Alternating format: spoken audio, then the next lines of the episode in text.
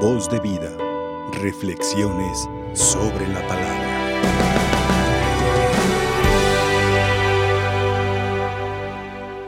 La pregunta que surge en nuestro interior cuando hablamos de, de este paganismo que Cristo habla se refiere a aquel que, que no, o que más bien San Marcos refiere, se refiere a aquel que está totalmente alejado de Dios, que no hay signos en su vida de Dios. Hoy podemos llamarle como aquel que se dice ateo práctico, no el ateo teórico.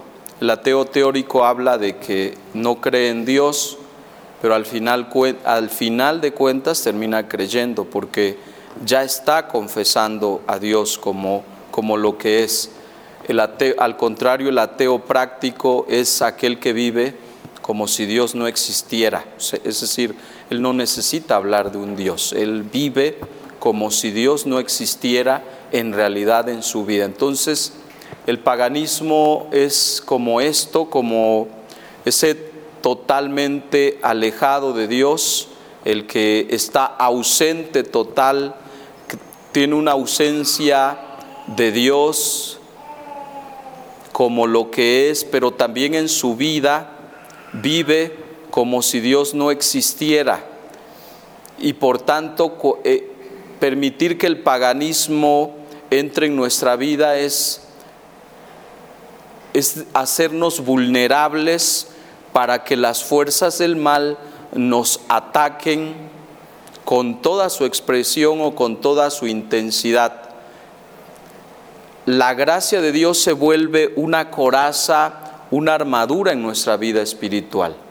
Si nosotros ausentamos, ahuyentamos o expulsamos totalmente a Dios en nuestra vida, quedamos a expensas, expuestos ante el demonio para que el demonio haga presa fácil de nuestra vida.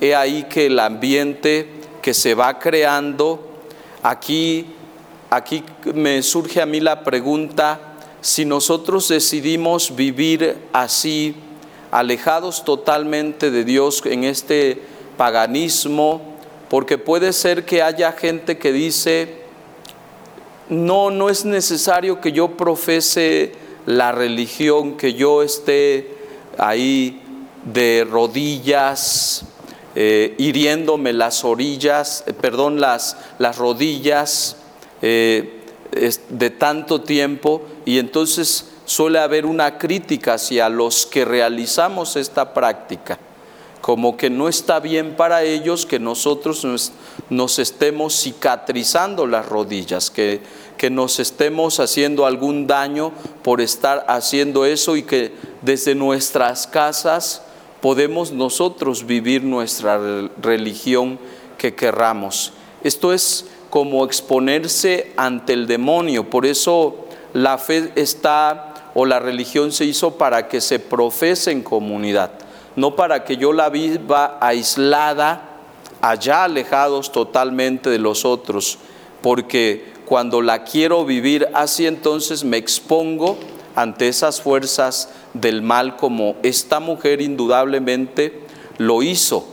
Ya en la primera lectura en, el libro de los reyes decía que Astarte era uno de los, de, los demon, o de los dioses a los cuales se rendía culto de los demonios y, y que era el dios de los fenicios. Esta mujer es fenicia, es Ciro-Fenicia, como una combinación de ese mundo griego, pero a la vez tiene como, como, como que viene de una comunidad indígena por el hecho de decir, pero del mundo de su hija en este sentido, la hija ha sido procreada en estas ambas naturalezas, pero pero lo que sí, lo que sí sorprende es que a veces nos acostumbramos nosotros a vivir con el mal, a vivir con el pecado, a convivir con el pecado.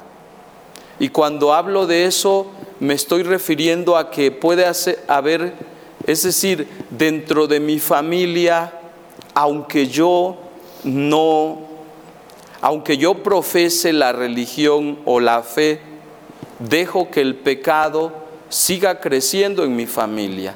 Me doy cuenta de los defectos, de los errores, de las situaciones, de los ambientes que vamos creando en nuestras propias familias y aún así podemos pasar tantos años soportando ese pecado, porque esta mujer ahora se acerca a Cristo, afligida. Es decir, hubo un tiempo en que convivió con este demonio, el demonio que tenía su propia hija. Y así puede pasar con nosotros, convivir con nuestros hijos que están en situaciones de pecado, que están en situaciones totalmente alejados de Dios.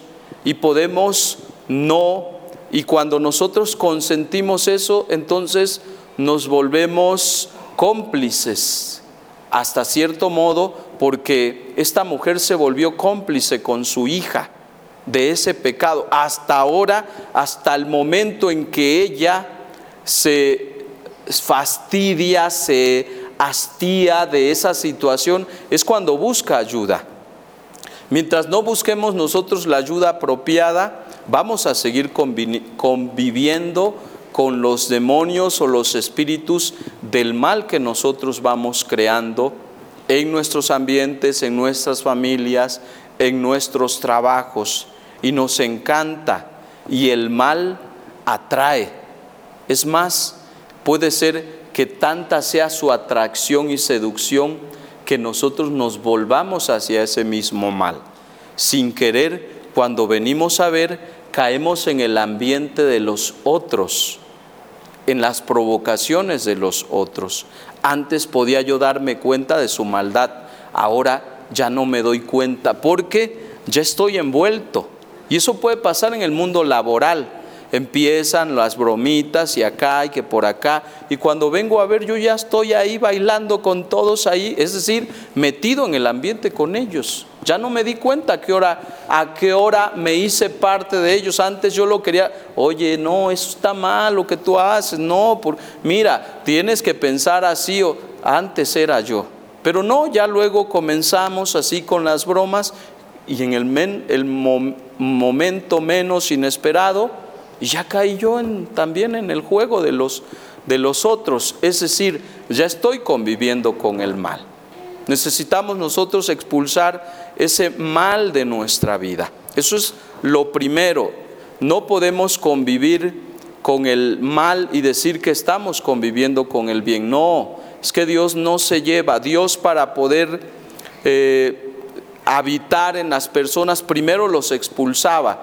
Su gracia primero tenía que ser expulsado totalmente el mal para que Dios habitara en ellos. Ahora, otra de las situaciones que pasa en, esta mujer y que por, por ello los evangelistas la van a poner como modelo de fe, como modelo de valentía, como modelo de aquella que vence todo obstáculo, toda limitación, toda barrera que podamos nosotros poner en nuestra vida. Es esta mujer pagana que del paganismo se vuelve a la fe o al cristianismo. Aquí en este momento en que ella acepta en esas palabras que Cristo le ha dicho y, sobre todo, porque son palabras, Cristo cita palabras despectivas de rechazo o de marginación que usaban los judíos porque ellos se creían los fieles creyentes en Dios.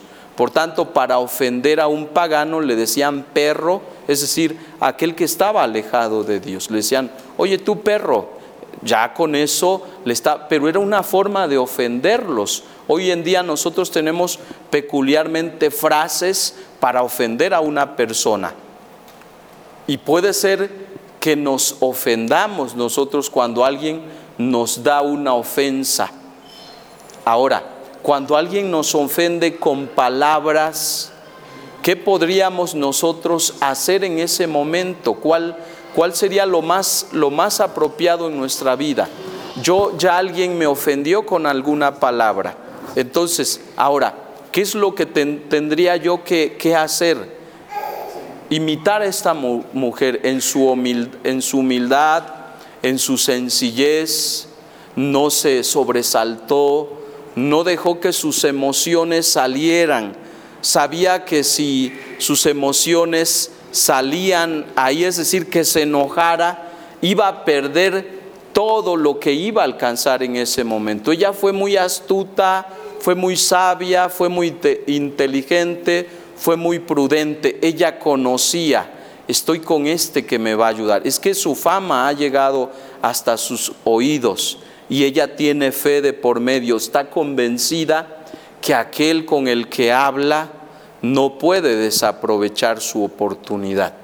Tiene demasiada fama Cristo y ella sabe que si se deja ofender, que si se deja llevar por lo que está sintiendo, este hombre me está ofendiendo. Pero lo único que hizo Cristo fue repetirle lo que los otros ya repetían a, a todos ellas.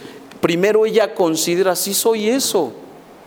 O sea, hay ofensas que pueden hacer referencia a mi vida y en realidad me pueden estar diciendo la verdad con eso que me están diciendo, pero como yo me siento, o es decir, me queda, dicen el saco, ¿no? Me quedó, oye, me está diciendo prostituta, pero sí trabajo como prostituta, pues lo único que tengo que hacer, sí es cierto, Señor, los perros, si soy una perra o soy lo que tú estás diciendo.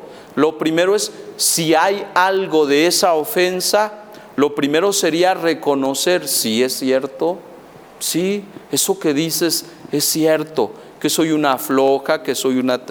Lo primero que me digan, primero debemos revisar, oye, esa ofensa que me están diciendo, ¿me la dicen así nomás porque sí o me están diciendo la verdad? Y si me están diciendo la verdad, ¿por qué no con humildad yo digo, sí, eso es? Ahora, aquí la gran la, la cuestionante es nosotros qué hacemos cuando me siento ofendido.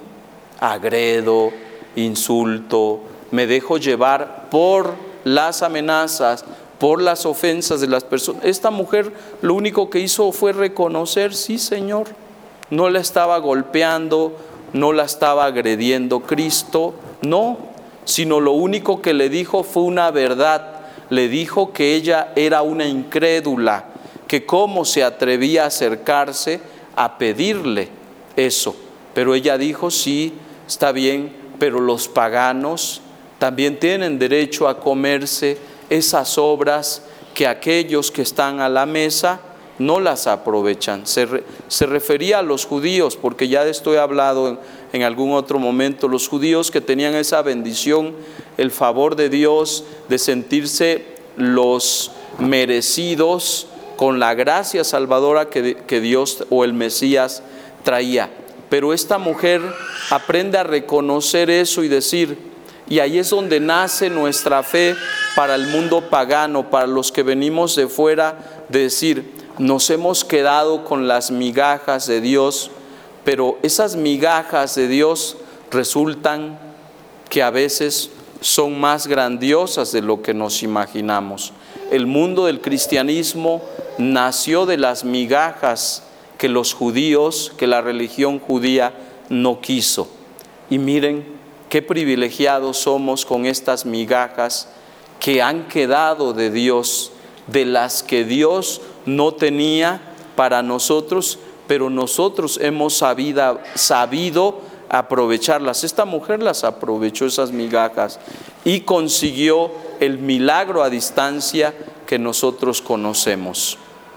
Esto para que pensemos nosotros qué haríamos en una situación de ofensa ante otros que realizan.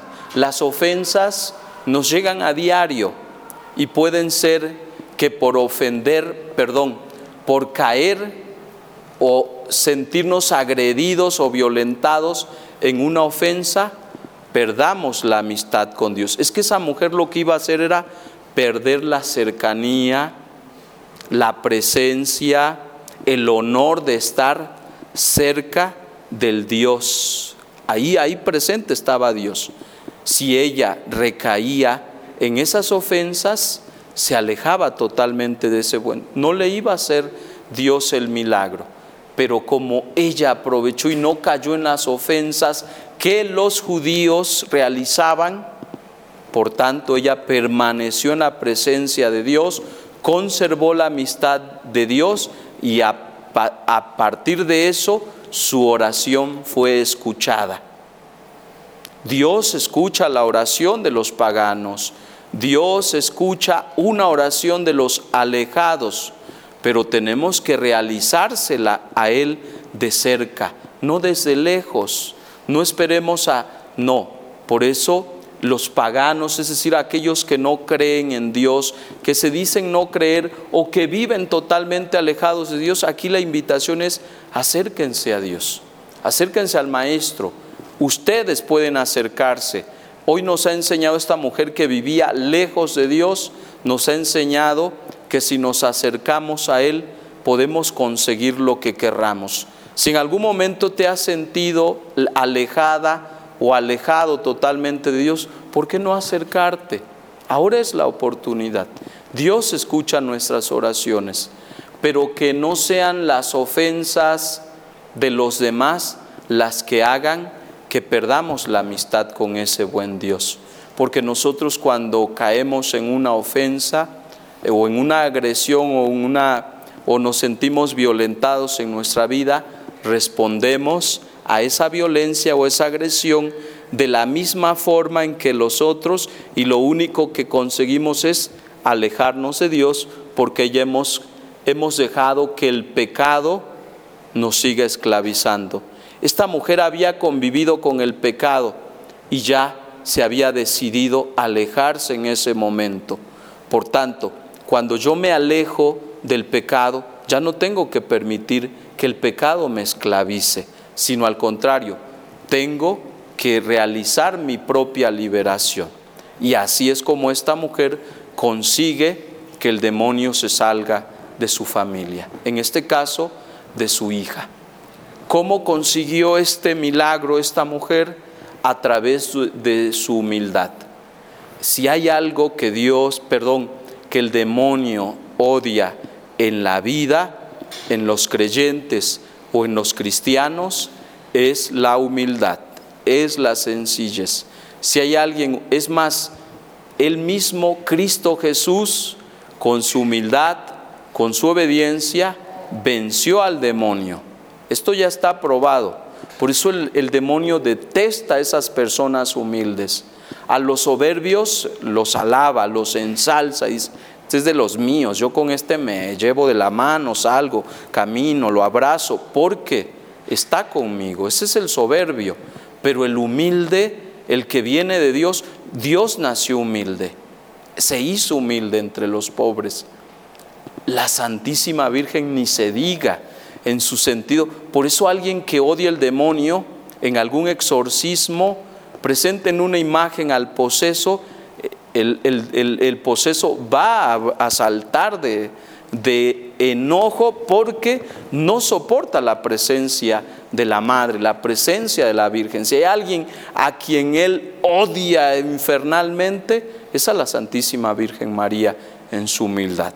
Y desde aquí, entonces, estamos todos invitados a, a tener este corazón humilde, dejando que Dios habite, dejando que Dios nos guíe, es ese corazón que se deja guiar por Dios, que se deja habitar, contagiar por su presencia y que solamente Dios basta en ese corazón. Es decir, e, el humilde es la expresión viva de Dios en él, actuando en esa persona.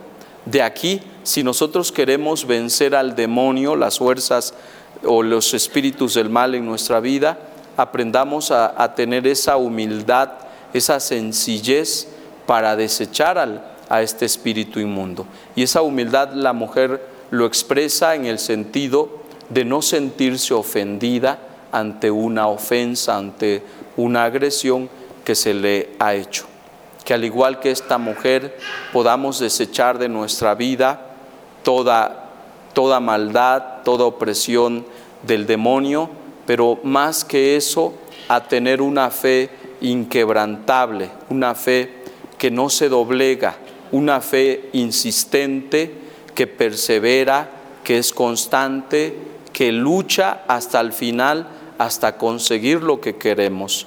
Eso también nos ha enseñado esta mujer que el cristiano no debe de vencerse mucho más en contra de las fuerzas del mal. Es decir, que hay que guerrear, que a veces el mal no es tan fácil de combatirlo, que se necesita este como esta, este empuje o este espíritu de, de o cierto, se me, se me va, es valentía que se necesita para combatir el mal.